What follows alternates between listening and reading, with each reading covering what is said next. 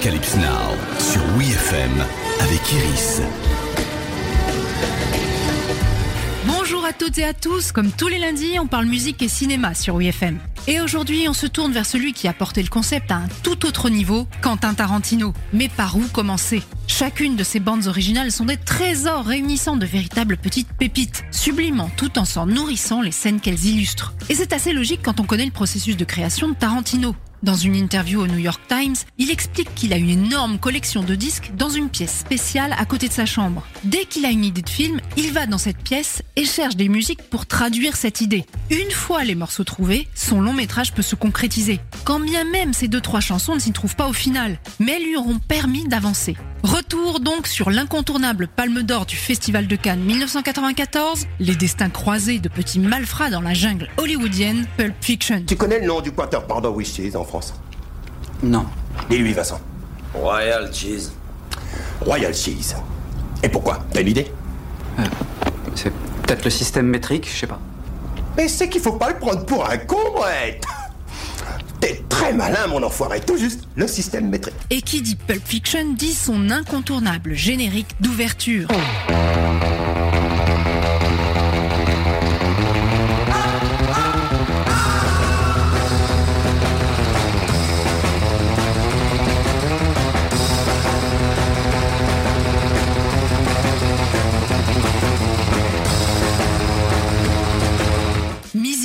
le surf rock désormais iconique de Dick Dale. Tarantino le met dès le générique pour annoncer le ton du film. Pour lui, l'intensité du morceau dit simplement au spectateur Accroche-toi à ton siège, ça va être épique. Et là-dessus, on peut pas dire qu'il y a eu tromperie sur la marchandise. Même si, en guise de surf rock qui déboîte, Misirlou est à l'origine une chanson traditionnelle grecque datant des années 20, signifiant plus ou moins terre arabe.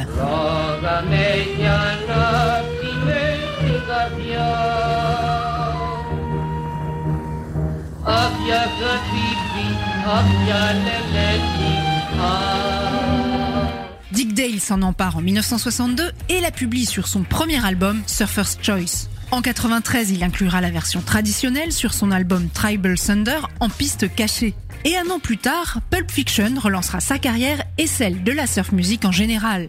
Dans un autre registre, une autre carrière reboostée par ce film, celle de John Travolta. À l'époque, la star de Grease ou de La fièvre du samedi soir ne joue plus que dans des comédies indigestes comme la trilogie des Allô maman ici bébé. Le nouveau-né le plus bavard de la planète est de retour. Tu penserais pas la même chose que moi Miam miam.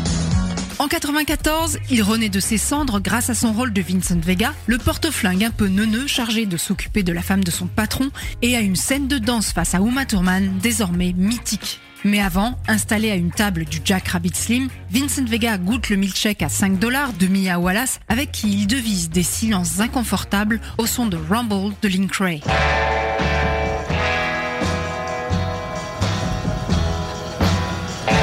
Don't you hate that? Hey what? Uncomfortable silences.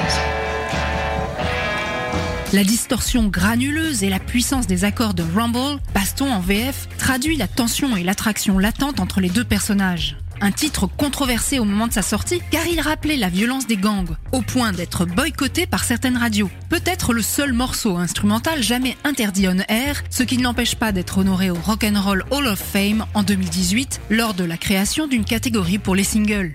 Le concours de twist qui suit permet à Uma Thurman de lancer l'une de ses répliques les plus cultes, J'ai envie de danser. Non, non, non, non, non, non, non, non. Non, non, non, non, non, non, non, non, non, non. J'ai cru comprendre que Marcellus Wallace, mon mari, ton patron, t'avait demandé des trop petits soins avec moi et de satisfaire mes moindres désirs. Alors je veux danser, je veux qu'on gagne et je veux avoir ce trophée. et à Quentin Tarantino de rendre hommage à la carrière de danseur de John Travolta tout en remettant sur le devant de la scène un tube vieux de 30 ans à l'époque, You Never Can Tell de Chuck Berry. You could see that Pierre did truly love the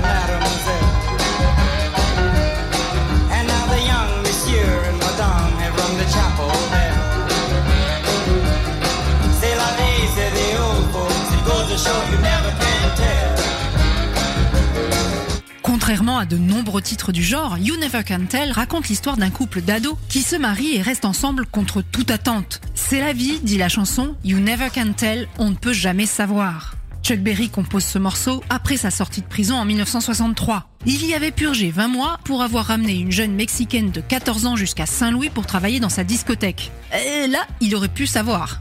Arocalypse Now, c'est fini pour aujourd'hui. Rendez-vous lundi prochain pour un nouvel épisode. Retrouvez tous les épisodes d'Arocalypse Now en podcast sur wifm.fr.